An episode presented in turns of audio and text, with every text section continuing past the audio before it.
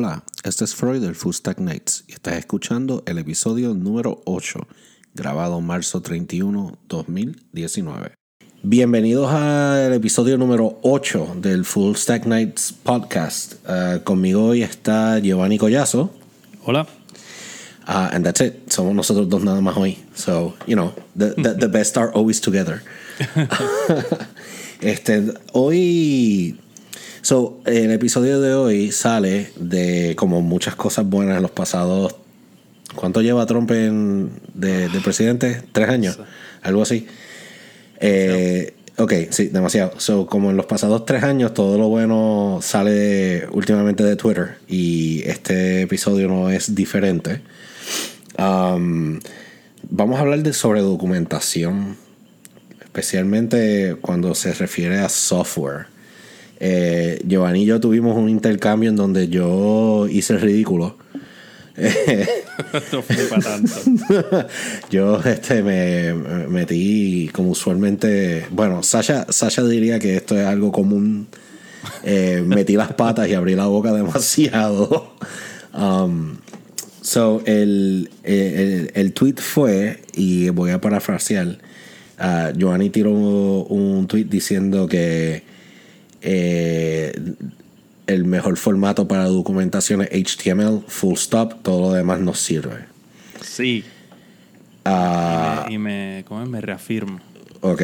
Entonces yo, eh, metiendo la pata, aunque en el momento me parecía que no, le dije, mm, estoy en desacuerdo. Um, estoy buscando el tweet, no lo encuentro. Sí, yo, yo lo intenté buscar y es Ah, tú no paras de tuitear. Una enfermedad. eh, so, pensamos que fue, es buena. hubiese, es buena idea quizás hablar un poco sobre documentación ahora en el podcast, porque uno, documentación es súper importante en software. Eh, creo que, por lo menos para mí, es a veces hasta dependiendo del proyecto, hasta más importante de que el código sea fácil de, entender. Sometimes. Sí, de acuerdo. O sea, ah. para mí no es válido como que ah, el código se explica solo. No, para mí tampoco. Uh, I, I, think that's moronic. Eh, a, mí me han dicho eso como que, lee el código. Y yo, sorry, I don't know quantum physics. no sé lo que está haciendo. este. So, eh, han, habido. Y, este, este tema ha salido en los pasados, creo que. Yo te diría 5 o 6 años. Yo he visto este tema salir más y más y más fuerte en conferencias, en discusiones eh, con colegas y amistades en el open source world. Definitivamente sale eh, cuando uno está haciendo un traspaso de, un proyecto a manos de otra persona, ¿verdad? O, de otra entidad. Ah, así que, Gio, ¿a qué tú te ah, referías? Encontré el tweet. Ok, léelo, lee, el tweet, lee el tweet. Okay. El tweet está en inglés. HTML is the only acceptable format for technical documents, especially if they contain code samples. Ok. ¿Y qué te contestó el idiota que... que, Froilán dijo, let's agree to disagree. Ya lo estoy, espérate, un tweet en, en audio. Sí, no, full. Después yo dije, ¿qué? Froilán dijo, HTML for docs is not the best unless you're talking about how to display them and I just made an ass out of myself. Ok, vamos a dejarlo ahí porque ya sabemos cómo termina esto. I did make an ass out of myself. So, tú estás hablando de HTML como manera de, de presentarlo. Sí, o sea, yo, yo, acabo de hacer un search de mi nombre y HTML. Y aparentemente esto es algo que yo he dicho muchas veces.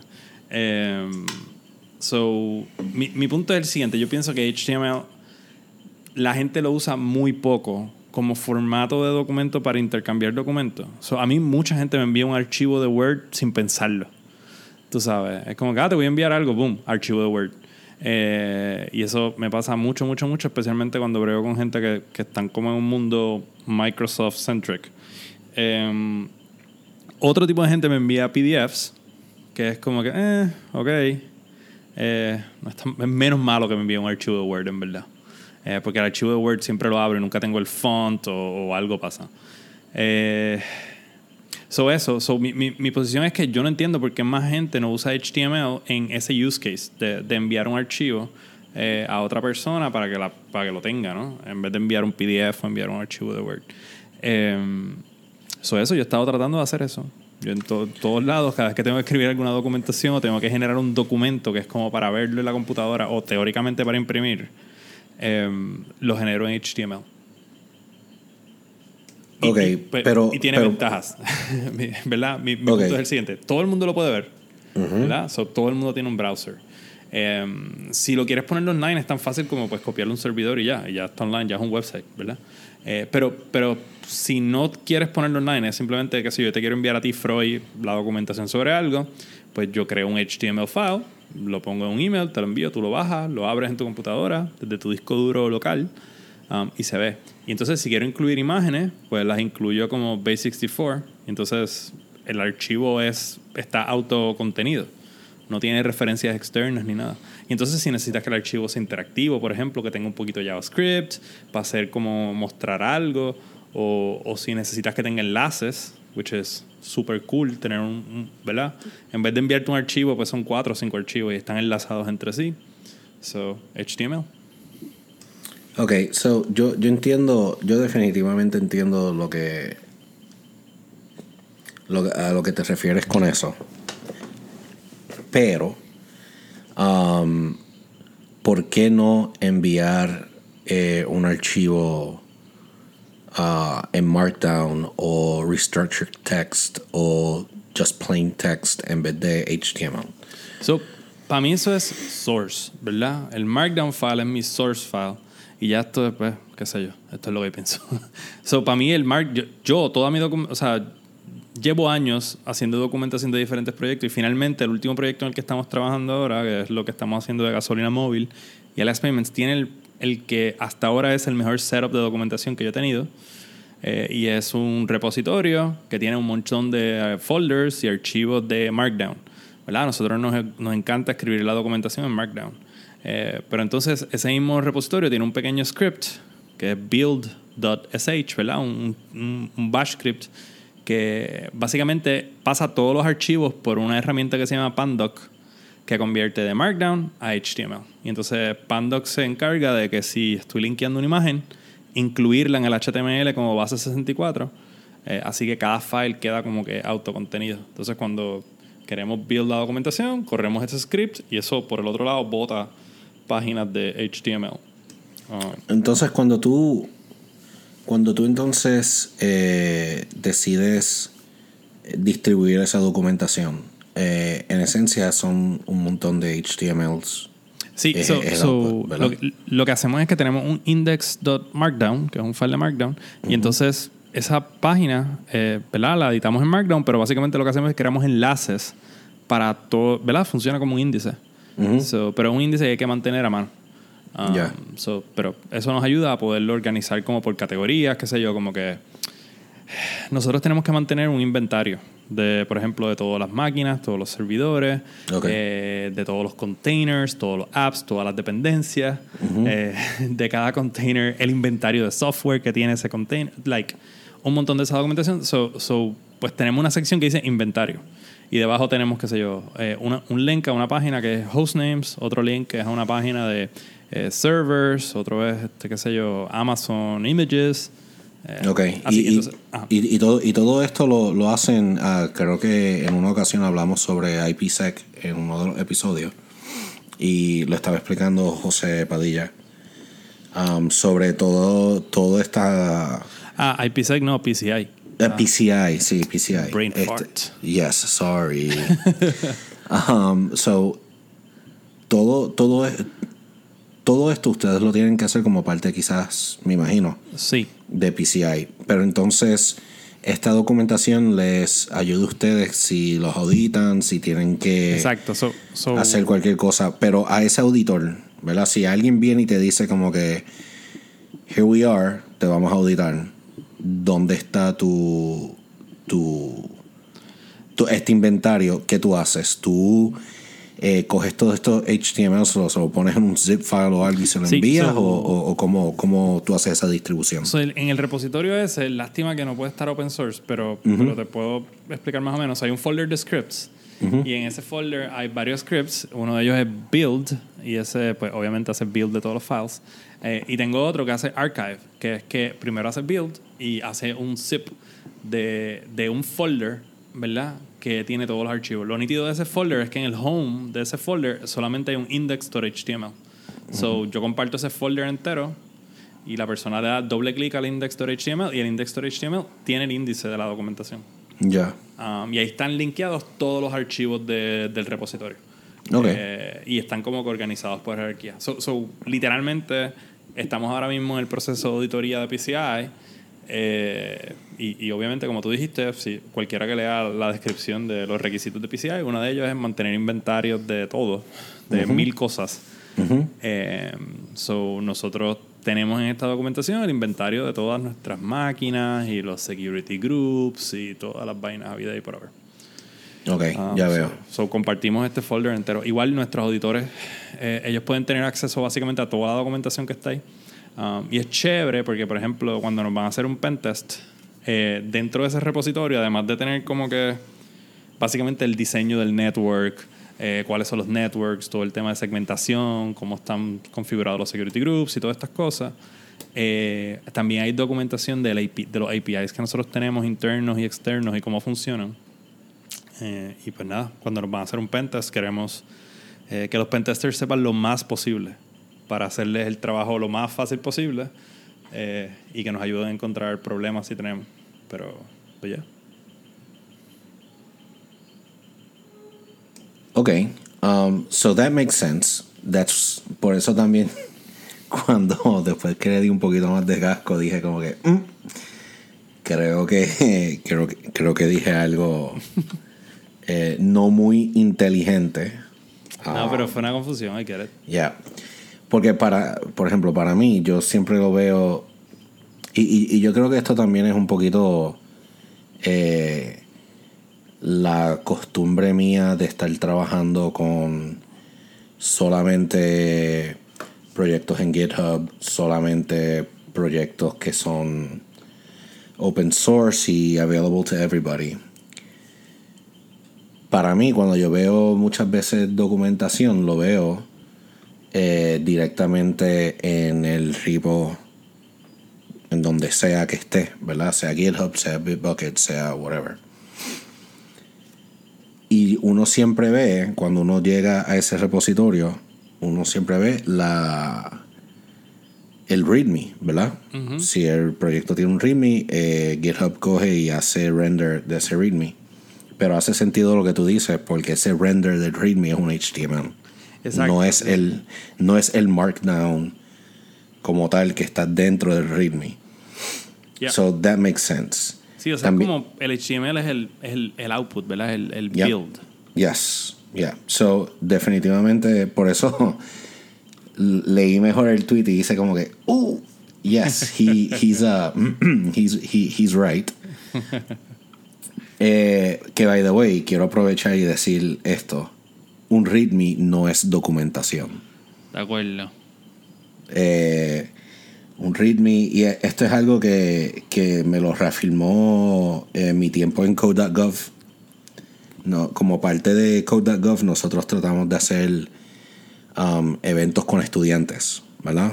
Eh, computer science majors y estudiantes que estuviesen inter- interesados en programación para como que traerlos y decirle, mira, este es el código del gobierno federal, pueden jugar con él, vamos a hacer algo cool, vamos a tratar de mejorarlo, um, etc. Y una de las primeras cosas que nos decían era que, o uno, el README era muy largo, entonces era difícil Esto, de esto lo entender. decían los... Oh, wow.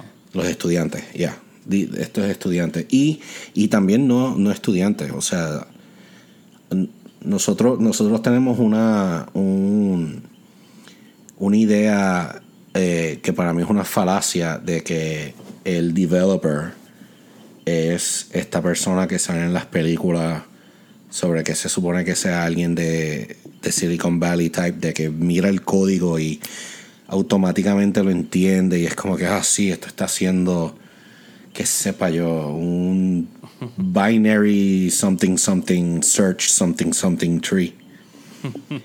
Um, y la verdad del caso es que no es. Eso, eso no es el caso. Yo, yo conozco de muchísimos developers que llevan años haciendo esto y sin documentación muchas veces no, no entienden. Y no solamente eso, no tienen el tiempo quizás de hacer un deep dive en el código. Tienen que sacar un feature rápido, tienen que arreglar algo rápido y uno depende de documentación. Claro.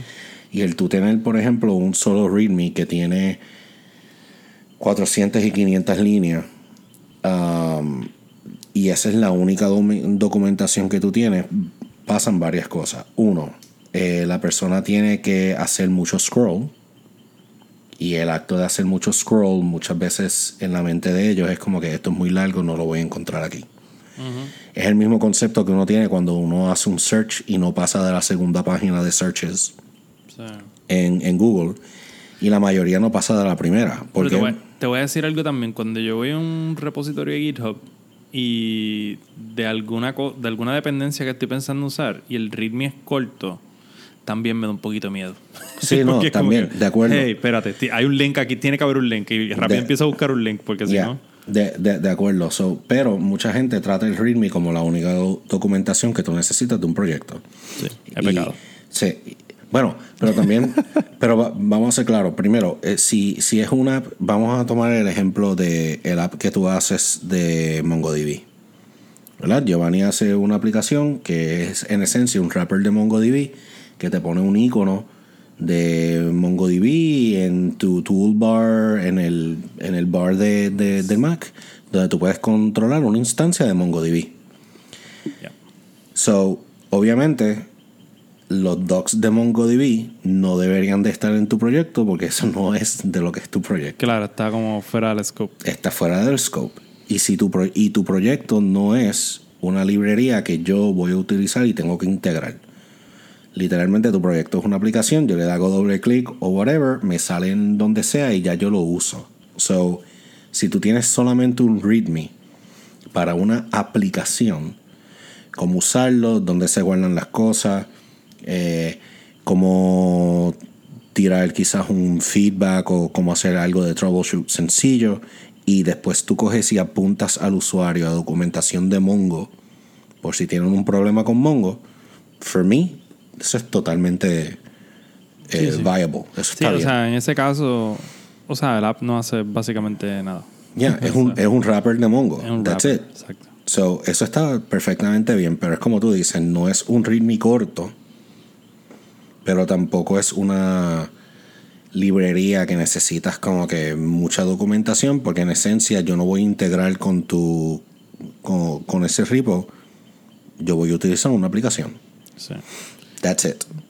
Pero tú entonces tienes, por ejemplo, aplicaciones que son clientes de algún servicio o, por ejemplo, eh, Pandas de, de Python. Es una librería que ayuda a manipular data, a hacer data análisis, se utiliza mucho en la comunidad. Si esa librería lo único que tuviese fuese un README file, Sí, es que es imposible. es imposible, nadie lo usaría. E inclusive, si, lo que, si el README es demasiado largo, entonces tú vas a tener personas que lo único que, lo único que van a hacer es, mano, esto es demasiado largo, por ende es demasiado de complicado. Sí, no, eso- lo, eso no, lo voy a, no, Ah, no lo voy a usar. Un tip bueno para librerías open source, en mi opinión, es, o sea, el nombre, si, si no le puedes poner un buen nombre y le quieres poner algo creativo, pues whatever, haz eso.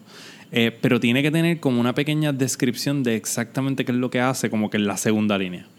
Tú sabes, eh, no sé, tiene que ser un nombre bien descriptivo en mi opinión. Si te quieres poner clever, pues ok, pero entonces una, en la segunda línea, una descripción que sea como que cualquiera que lea esa línea entiende exactamente para qué es, para qué sirve.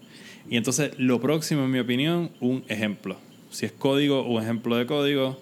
Eh, yo no sé, si es algo que es un UI, pues una imagen o un video o algo así. Eh, eso para mí es clave. Porque cuando. diablo, yo no sé si esto. Yo, yo no sé si este es el tema, pero. pero, pero sí, me sí. me vino a la mente y es algo que yo creo que cuando yo miro un repositorio. Um, si no me queda claro exactamente qué es, porque el nombre no es bueno, o sea, el nombre no es descriptivo, y, y en las primeras tres o cuatro oraciones no me dice exactamente qué es lo que es, como que, mano, voy a darle back, voy a ver más opciones, entonces si después no encuentro más nada, quizás vuelvo. Sí. Eh, y entonces, obviamente, un ejemplo, si es código, un ejemplo es brutal, porque ya yo me puedo imaginar, ok, esto me va a funcionar, o esto no me va a funcionar, o, o no me gusta la, qué sé yo, no me gusta la API, déjame ver si hay un API mejor. Ah, Eso es clave. Y si es algo visual, mano, qué sé yo, estás compartiendo un widget de un drop-down menu, pues, mano, estaría chévere si tienes un demo o un link a una imagen o una imagen o algo, porque Claro. no quiero tener que bajar el código, instalarlo, correrlo para ver si me Para gusta verle, exacto. pa- drop-down. pa- exacto. So, eh, eh, y, y, y esto voy, o sea, hay, hay, mucha- hay muchas opiniones en qué es eh, buena documentación. Hay opiniones que dicen que el código debe ser toda la, toda la documentación que tú necesitas, lo I cual yo estoy totalmente en desacuerdo. Como que, no way. Wrong. Yes. O sea, cuando, cuando tú tienes eh, proyectos que están por encima de, yo te diría de 100.000 líneas y hasta de menos, o sea, huge. es- llega un punto en que es como que you can't keep all of that into your head, ¿verdad? O sea, it- it's just not doable. Sí. A So, ver, me el- gustaría que estuviera José aquí, porque él y yo tenemos una discusión long standing Ajá. sobre comments en el código. Um, y para mí, comments es documentación. Eh, y a mí mm, po- podrían acusarme de abusar de los comments. So, yo, dep- Eh, yo, yo depende. Pero lo que pasa es que yo no le tengo miedo a escribir. eh, y, y no me asusta ver un párrafo a la mitad del código. So, Eh, hay gente yeah. que eso hace como que. "Ugh". Yeah, a mí no, a, so, a mí no, me- a mí no me molesta eso. El problema de inline comments así o comentarios dentro del mismo código es cuando tú tienes proyectos que solamente son un maintainer, dos maintainers, ¿verdad? Y no coges mucho eh, hay mucho turnover. sí, no, no, no, no, no turnover, sino que no coges mucho código de fuera de ese equipo pequeño. Ya. Mano, it's fine. No, it's not a big deal. Tú sabes, si el código cambia, las personas que lo están cambiando son las personas que mantienen el proyecto. Y eso está cool. Pero cuando tú entras a una Y tú dices que ahí está bien no tener comments. No, no, no, que si quieres tener el párrafo de comments Oh, en el mismo medio del código, mira, mano, personalmente yo hago como que whatever works for you. Si ese es el modo en que los comentarios son útiles para tu equipo y para el desarrollo que tú tienes, perfecto. Ya. El problema es cuando tienes equipos más grandes, organizaciones más grandes, o en el caso de open source, que tú traigas código de afuera de ese equipo de maintainers. Porque entonces esos comentarios en el mismo medio del código dependen de cada persona que toquen ese código a que le que hagan update a ese comentario. Y muchas veces eso no va a pasar. Entonces, ¿qué tú vas a, a tener? Tú vas a tener un código que cambia y cambia a menudo, por, por, por un ejemplo, y si no tienen en cuenta de que el comentario está out of date, entonces tú tienes bad documentation. Y lo y o sea, yo prefiero no tener documentación a tener bad documentation. No, de acuerdo. Eh, y he tenido gente que me ha dicho como que, ah, eh, bad documentation is like bad sex, at least you have it. Oh my God. A mí me han dicho eso y yo le he dicho, you have obviously not have bad sex. No, no, no funciona. ¿Por qué? Porque si la documentación no está en sync con el código, lo que estás haciendo es mis- eh, desinformando. Y uno puede hacer asunciones de que está haciendo el código con documentación viejo. Sí. So, cuando viene a inline comments, ese es el, ese es el caveat que yo tengo, ¿verdad? Ah. Lo cual no es lo mismo que tú tener, por ejemplo, eh, doc strings en Python o JS docs en JavaScript o, o algo que te defina eh, lo que hace una función de manera general. Eso para mí, eh, eso es comentario en el código. Y eso para mí es súper válido porque hay herramientas que te hacen documentación más oficial de acuerdo a esos docstrings, ¿verdad? Sí, Pero- te, te soy honesto. Lo he tratado de hacer en el pasado y termino haciéndolo como en 2% del proyecto y después se me olvida. Eh, y entonces, pues nunca le saco el valor a lo que, ah, ¿sabes? A, a generar documentación automáticamente de- del código. Um, pero- so- ajá. no, solamente, no solamente generar documentación del código, sino también está, por ejemplo, si tú estás haciendo un- una librería que es como que, que sepa yo, un cliente de una API. Ah, no, claro. Si es para open source, sí tiene otro valor. Entonces tú coges y pones todos esos JS docs, no, inclusive fue hasta fuera de open source. Tú internamente en tu compañía, tú tienes eh, varios microservices, varios APIs. Y, y como parte de ese esfuerzo, tú también haces unos clientes para esos microservicios. Cuando yo halo ese código de esa librería y lo pongo en el proyecto que yo estoy haciendo, el tener el docstring o el JSDoc permite que el editor mío traiga esa documentación al editor en una especie de IntelliSense. So, inclusive tiene valor ahí de que cuando yo le hago hover encima de una, de una función que estoy utilizando, a que a todo el mundo le gusta que le salga ese cuadrito y diga cuáles son los parámetros, Claro, claro. cuáles son, a todos nosotros nos gusta. Pues ese tipo de documentación que sigue estando en el código para mí es invaluable. Sí. Lamentablemente yo no lo hago. Ok.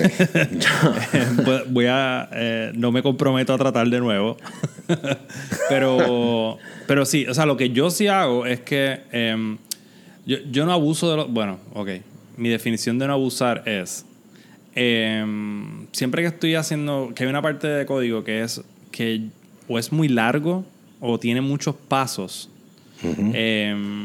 y, y las cosas tienen que pasar de una forma y hay como unos assumptions Ujú. pues ahí yo vengo y me pongo un poquito, pues, ok, so, explico la sombra. O sea, como que trato de, de explicarme a mí del futuro. Ok, tienes que acordarte de estas cosas para entender cómo funciona esto que va a pasar aquí ahora. Eh, y regularmente son cosas así, son cosas, qué sé yo, eh, qué sé yo, algún proceso que tenga dos o tres pasos. A mí me gusta como poner paso uno, paso dos, paso tres. Eh, y eso, eso me ha funcionado. Eh, y entonces la discusión que tengo con José es que José tiende a, a esforzarse más escogiendo mejores nombres y, y organizando un poco más el código y tratando de ser más verbose con el código um, versus poner comments de ese tipo. Igual, igual ese es el tipo de comments que yo pongo y no necesariamente todo el mundo tiene que hacerlo igual que yo, pero, pero, pero yo, como te digo, yo los recomiendo porque me Claro. funcionan. También una de las cosas que tengo que me da issue con inline comments es nosotros siempre como developers nosotros siempre pensamos en accessibility para nuestros usuarios, ¿verdad?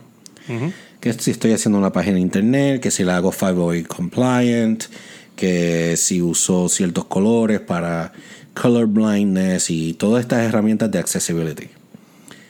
Pero también nosotros tenemos que esforzarnos de, por hacer nuestro código accessible. Y hay developers que tienen problemas de visión y que necesitan herramientas de accesibilidad. Y el tú poner un comentario, un párrafo de comentario entre medio del código a alguien que está usando un screen reader, le vas a quitar el entendimiento de lo que está pasando en tu código. Incluso cuando yo escribo muy bien. Sí, incluso cuando tú escribes muy bien. No, no, I Porque get it, es- I get it. O sea, ese context switch puede ser eh, mortal para esa persona. Y, y volvemos a lo que dije anteriormente. Si el equipo es pequeño y es solamente ustedes, pues obviamente quizás no tenga tanto impacto. Pero cuando es un código que tú sueltas al público en general y realmente te importa esto, pues obviamente es algo que, que pues... eh, Sí, que hay que darle puede- pensamiento. Hay que, hay que darle pensamiento, tú sabes. Entonces, en el caso, en el caso mío, yo me puse Esto me, me, me bofeteó en la cara cuando yo estaba haciendo open source para el gobierno federal. Es algo que es como que, ah, esto está bien chévere, eh, pero tú tienes programadores que quizás utilicen este código en el gobierno federal que llevan 20 años en el gobierno federal y pues están haciendo lo de ellos, son excelentes como developers, pero no se han mantenido con lo más reciente. Entonces, ¿cómo tú haces, cómo tú, cómo tú logras que estas personas utilicen el código de uno sin que, sin causarle a ellos más trabajo? Claro. ¿Verdad? Y eh, eh, me- eso me vino. Y a- en adición a eso, conocí a. eh, oh, oh, wow, ¿cómo es? Se me olvidó el nombre del. Eric Holster. Creo que. Ok, I may be wrong, pero lo más probable él es, eh, la persona. Él es el creador de Read the Docs y Write the Docs. Nice. Y él, él tiene eh, esta pasión por documentación, al cual hizo dos organizaciones totalmente dedicadas a documentación. Eh, por ejemplo, Read the Docs se utiliza mucho en la comunidad de Python. Um, y tú vas a Read the Docs y, mano, es una delicia utilizar la, la documentación de ahí. Eh, proyectos como Request, proyectos como este no sé, hay Casi 20.000 todo de. Python está. Hay, mu- hay muchísimo. Hay, mucho, hay muchos proyectos grandes que vienen antes de Read the Docs. Por ejemplo, la documentación de Django no está en Read the Docs. Sí, pero la documentación de Django está brutal. Sí, no, esa documentación es eh, insane. Este, actually, te miento, acabo de hacer un search en Read the Docs y la documentación de Django está aquí. Sí, yo creo que ellos también hacen como mirroring. Se hace un mirroring porque de yo aquí. creo que eso Yeah, está usan aquí. Sphinx, es lo que usan para build todas Sí. esas cosas. Sphinx, se utiliza Sphinx para eh, crear la documentación que va en Read the Docs. Yep. Sí. So, cualquier cosa que sea Sphinx compatible, yo creo que ellos como que la Sí. se la chupan para allá. Sí, so, entonces tienes, eh, so Read the Docs es solamente para leerlo, ¿verdad? Eh, mira, un ejemplo de un uso brutal de Read the Docs es el gobierno estatal de California está haciendo su propio code.gov type of thing y ellos soltaron un open source policy y escribieron todo esto en GitHub. Nice. Y de GitHub, ellos tienen unos procesos de Sphinx que lo tiran a Read the Docs. Exacto.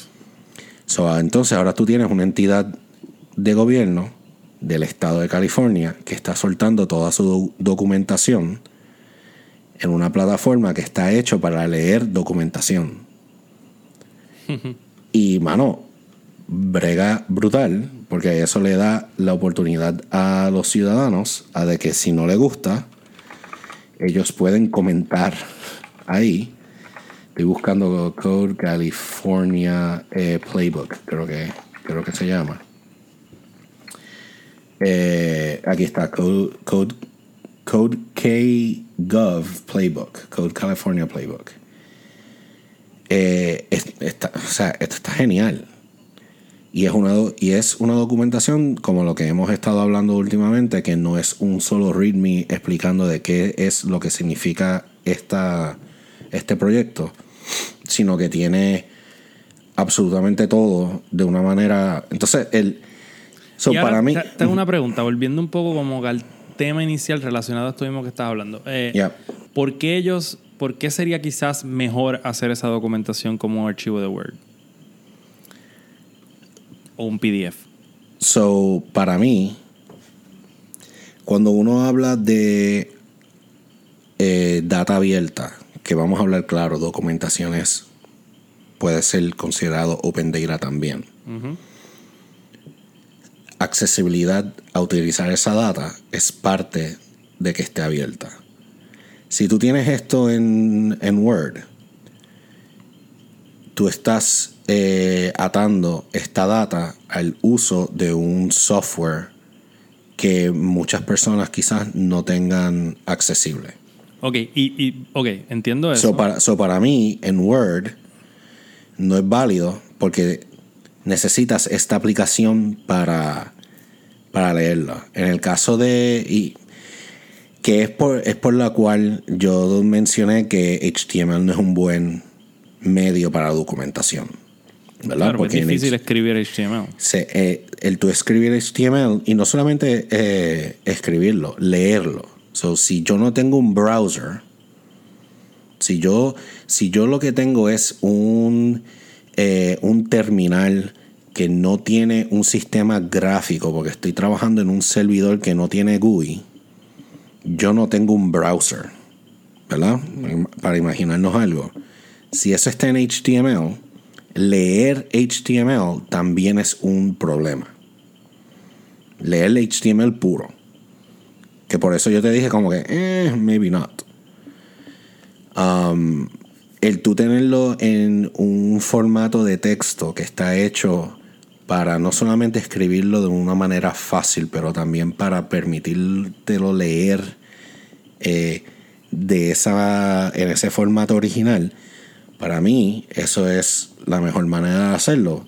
Markdown, por ejemplo, es bastante fácil de entender cuando tú lo miras. De que tú quizás no sepas lo que el signo de número al lado de una palabra signifique en cuestión de cómo, how it's going to be displayed. Pero ese, ese signo de número no te prohíbe o no te lo hace más difícil leer el documento. No sé si me estoy explicando bien. Sí, te entiendo, te entiendo. Eh, pero definitivamente, o sea, mano, todo el mundo tiene un browser. Todo el mundo tiene un browser. Sí, edge cases que tú mencionaste un buen ejemplo. Pero, o sea, yo pienso que HTML format sin duda es más accesible que un Word document. Bueno, un Word, un Word document es, es XML. Eso es lo que es un Word document. Sí. Debajo, Tú, se- tú has tratado de parciarlo. sí, yo he tratado de parciarlo. yo he tratado de parciar el, el- el Word, el documento de Word y he tratado también de parciar el Open Document Format también. Eh, Eso es, H- eh, eh, eso es XML.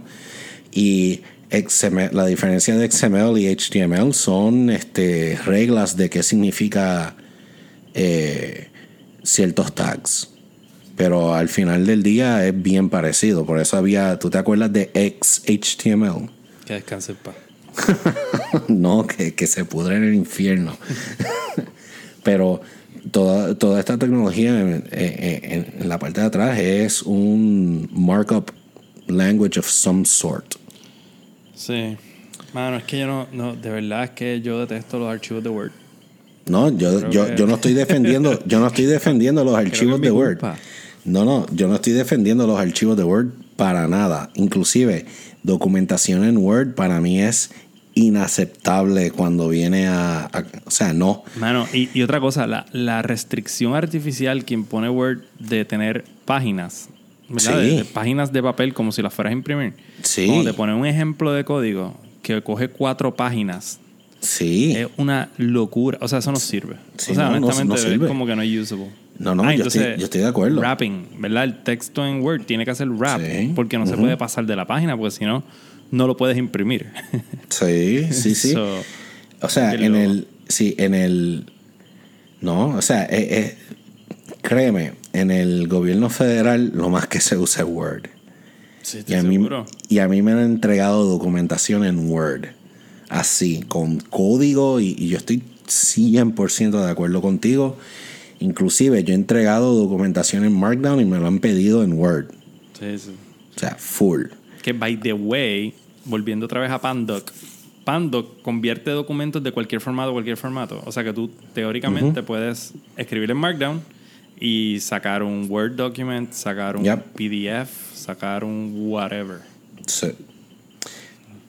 P- PDFs a este punto se han vuelto tan y tan eh, normal de que todo el mundo, todos los OS, hasta los browsers abren Sí, un documento PDF. Y te digo algo, yo, yo ah, Y tampoco lo considero buena, buena documentación. yo tampoco. O sea, pero no. entre un archivo Word y un PDF, prefiero un PDF. Honestamente. Sure. Sure. Sí, no, no. No quiero lo- ninguno de los dos. Vamos. Sí, de, de, acu- de acuerdo. Vamos, cualquier formato que a mí me obligue a dividir la documentación en páginas, Sí, es una no lo quiero. ¿Por qué? O sea, no, no, lo, no lo quiero. Si yo. Y te voy o a sea, dar una, una cosa no. nítida también que pasa, y, y esto es una, parece una bobería, pero eso, los ejemplos de código en el, en el source, yo pienso que son requisitos. ¿Verdad? Entonces, en los cualquier software que piense que tiene páginas, pues va a romper el código en pedazos. Algo que pasa bien nítido con, con, con cuando tú pones código en HTML es que si usas un tag de estos de preformatted text, un pre-tag o un code tag, el, si el código es muy largo horizontalmente, el browser le mete un scroll ahí y puedes, puedes scrollear horizontalmente. Yeah, Entonces exacto. no rompe el código. Eh, entonces se puede leer. Porque si cambia como que, si se rompe como que los line breaks, Ujú. Es bien difícil de entender. Sí, de, de acuerdo. No, yo estoy totalmente de acuerdo contigo. Por eso, cuando tiraste el tweet que contesté, rápido hice como que, mm, wait. Eh, pero, este, pero este tema ha sido un tema que he tenido, o sea, yo he peleado por sacar tiempo en trabajos para crear documentación. Sí, eso es otra. La disciplina es importante porque es difícil. O sea, yo he, yo he peleado para decir como que, mira, llevamos cuatro o cinco sprints sin hacer ni un poquito de documentación. El próximo sprint es solamente de documentación. Y me miran como si fuese un loco. Y dije, ahora mismo vete y mira ese código a ver si tú me puedes decir qué es lo que hace. O sea, eh, pasan meses a veces sin uno estar constantemente trabajando con algo. Documentación es extremadamente importante. Especialmente si tú eres contratista, freelancer, whatever you want to call yourself. Si tú haces código para otra persona, eh, yo soy de la opinión que es tu deber entregar documentación. Parte de ese entregable es documentación de qué hace el código, cómo funciona, tú sabes, los edge cases. Sí, eh, ahí, ahí yo veo súper valioso lo, lo que tú hablabas de los como que doc strings y los, y los JS doc y todas estas cosas. Ahí eso puede estar nítido. O sea, por Sí. un proyecto de consultoría, porque um, al final tú vienes y como que dompeas toda esa información y eso, Claro. eso debería ayudar. A Claro. mí, nosotros ahora últimamente estamos incluyendo en, en la documentación de nosotros del negocio como que guides, que es una cosa que, que no es como obvia, um, pero por ejemplo qué sé yo. Eh, hay algo a veces que hay que hacer, tú sabes, cada cierto tiempo en la, en la base de datos y, y es como un proceso, ¿sabes? Tiene como tres o cuatro pasos, pues escribimos un guide. Entonces el guide va paso por paso con ejemplos, eh, explicando qué es lo que hay que hacer. Entonces lo nítido de eso es que, pues mano, honestamente a mí mismo, yo he escrito guides que yo uso todo el tiempo. no, Eh, de- definitivo.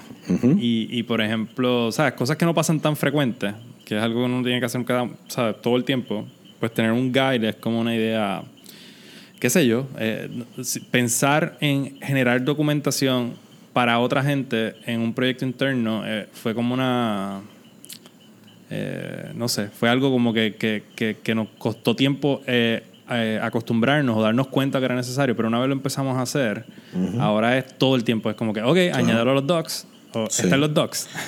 Mira, ahora, por ejemplo, ahora mismo que, que Alias Payments todavía están buscando empleados. Sí, sí. Ok. Siempre. So, ahora mismo que ustedes están cogiendo empleados y están trayendo personas externas a ser parte del equipo, esos guides y esa documentación es parte de tu onboarding. Exactamente. Literalmente le entregamos un build a, a- a la gente nueva, como que Full. léelos, empieza por este lado, tú sabes, no tienes que leer todo, pero empieza por aquí eh, y ahí está. Sí, y, y aprender a hacer esos builds de esa documentación y todo eso, eh, eso es parte de- del onboarding. Ya, de acuerdo. Eso es algo que, que- que tiene que, no sé, pa- para mí es sumamente importante. Eh, para aclarar algo sobre lo que dije de README no es documentación, Eh, quiero decir algo, creo que una última cosa sobre eso. Para proyectos extremadamente sencillos, sí, un README nada más con un ejemplo de cómo usarlo, un ejemplo de cómo instalarlo. Eh, si es un código que tienes que hacer pasos de compilación, cómo compilarlo. Si es un proyecto que necesita ciertas eh, versiones de librerías en el sistema, eh, una enumeración de esas librerías y dónde conseguirlas también es bueno tener en el README. Pero un feedback bien importante que nos dieron a nosotros, a nosotros en code.gov cuando yo estaba ahí fue que a ellos le a las personas que estaban tratando de consumir nuestro software ellos veían que el README era más útil tener información general de qué hace el proyecto, cómo utilizar el proyecto, cómo instalarlo y después hacer, por ejemplo, lo que tú haces, Gio, con lo de los índices. Tener una serie de links que te apunten a donde hay más documentación y más información. So, si esos links te lleva a una página de Read the Docs, te lleva ahí. Si es un link que te lleva a un folder dentro de tu aplicación que se llama Docs, te lleva ahí. Si te lleva a un GitHub Wiki del proyecto, that's also fine. Pero ellos nos dijeron como que el README, ellos lo querían ver como un TLDR, un Too Long Didn't Read. Sí, sí, un resumen algo súper sencillo que los ayude a ellos como que arrancar. Y eso, por ejemplo, eso a mí me hizo mucho sentido, especialmente cuando tratas de publicar librerías de, eh, en NPM. Eh, muchas veces cuando vas a NPM, el, lo que tú ves en, esa, en ese proyecto es el README que incluyeron. Exacto. So, NPM coge el README. So, si tú coges un README y lo haces lo suficientemente eh, entendible para hacer un primer bien rápido de cómo empezar con una librería, eh, servicios como NPM se vuelven de la noche a la mañana aún mejor. Sí. Y, y los otros package eh, eh, directorios de packages hacen más o menos lo mismo. Hacen más o menos lo mismo, exacto. O sea, PyPI hace más o menos lo mismo. Que, hace años no uso Maven, en realidad no, no conozco ya Maven, pero... Python y, y Node. Eh, and that's pretty much it, yeah. Este, creo que Go no tiene un package manager como tal, sino que tú puedes importar directamente de GitHub. Sí. So lo hace aún más importante todavía el tener un README que sea, en mi opinión, accionable. Y que apunte a la documentación más profunda si es que existe. I think that is a good idea. Y no hace mejor developers anyway. Yo utilizo documentación que yo mismo he escrito a cada rato. Sí. Just to make sure that, o sea, a mí se me olvidan las cosas. Igual acá. Sí. So, ya estamos llegando al, al minuto 5, bueno, 49. Eh, ¿Qué te parece si nos vamos con unos picks? Que tenemos varios ahí. Dale. Eh, ¿Tú empiezas o yo empiezo? No, empieza tú. Ok, pues. Los, lindos, los lindos primero. Alright. ok, pues tengo tres picks. El primero es Dash, ya que estamos hablando de, de documentación. Dash es una aplicación de macOS Em, que te permite eh, bajar eh, documentación de software, de, cosas de, para developers, ¿verdad? De, librerías y de frameworks. Em, y, lo tiene eh, local. So, cuando haces búsquedas son instantáneas, entonces puedes tener en un solo app un montón de, repositorios de documentación, entonces se ve súper bien y puedes, puedes, tenerlo, puedes tenerlo ahí este, offline. Eh, ese es el primero. El segundo pick es antes de que Antes de que sigas el segundo pick. So, Dash tiene un formato específico para, lo, para mostrarte los docs.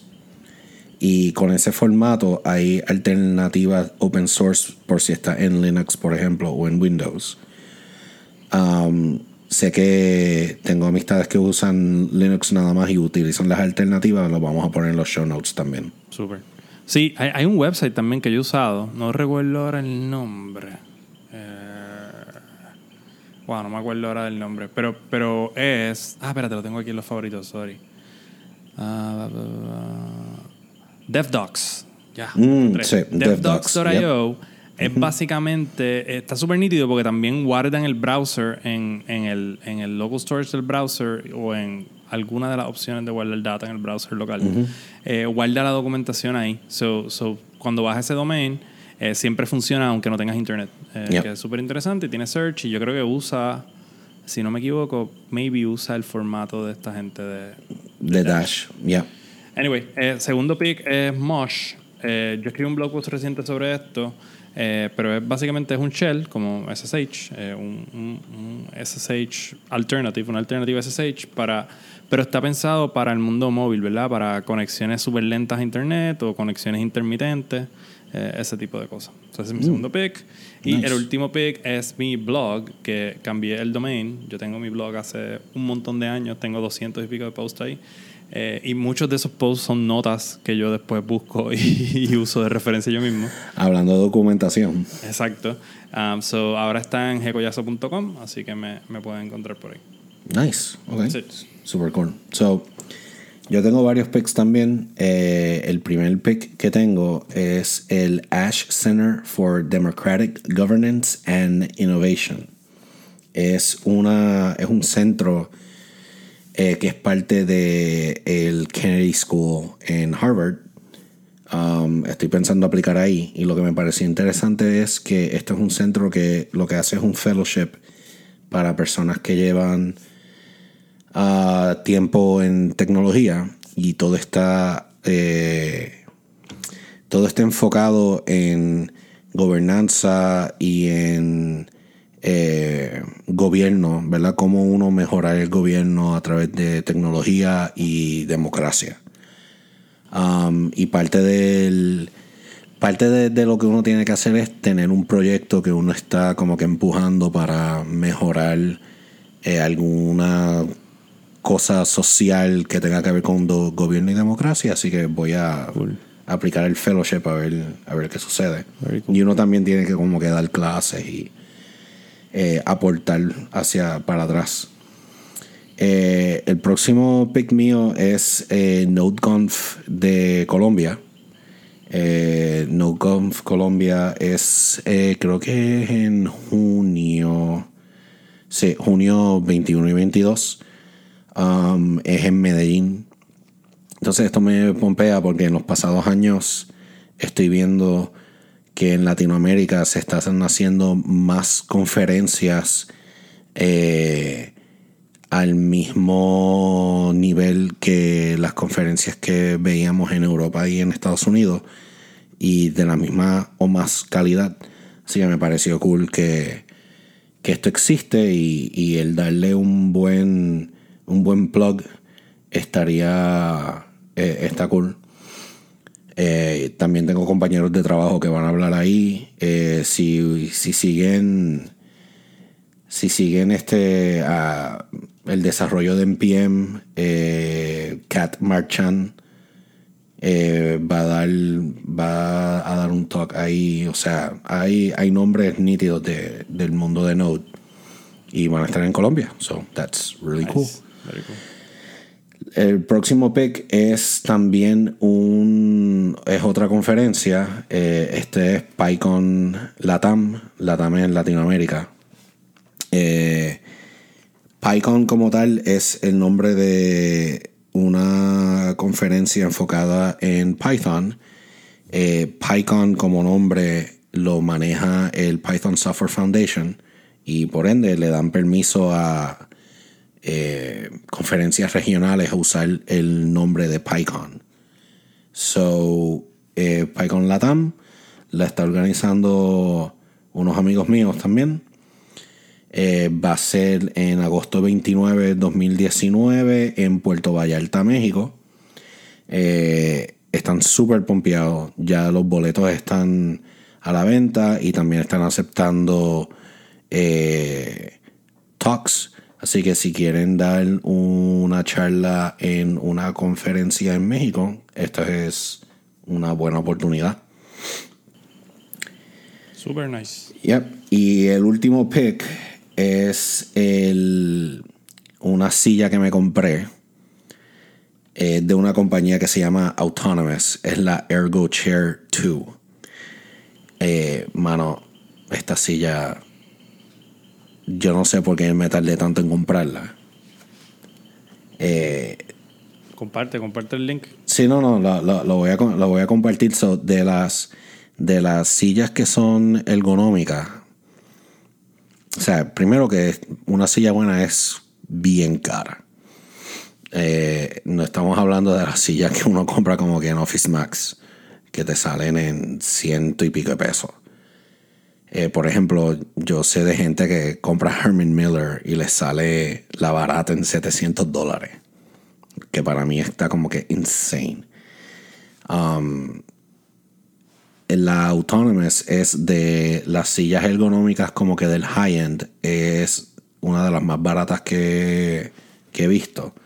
La que yo compré está en 299. Ah, wow. Mucho menos de lo que esperaba. Mucho menos. Eh, mano, y la silla es súper fuerte. Tiene mucho, muchísimas formas de uno acomodar, ¿verdad? En el lado er-, ergonómico. Eh, un montón de palancas, un montón de settings. Eh, llevo con ella semana y media y, mano, noté la diferencia bien, bien rápido. Estoy súper cómodo.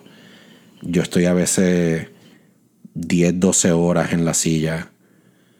Um, y aunque uno se trata de parar y de moverse, como quiera, uno está mucho tiempo, ¿verdad? En la silla, así que vale la pena. También lo vamos a poner en los show notes. Very good. Yep. Quiero verla. No, no, brega, en verdad que brega. Ya tengo gente pompeada en GitHub que la está comprando también. eh, por el precio, tú sabes. So, alright. Eh, vamos a dejarlo aquí. Eh, gracias por estar aquí, Gio. Alright, gracias a ti, Freud. Ok, y gracias a todos por escucharnos. Nos vemos en la próxima. Bye. Bye. Gracias por escuchar el episodio número 8 de Full Stack Nights. Eh, queremos acordarle que en abril 22 tendremos nuestro próximo meetup.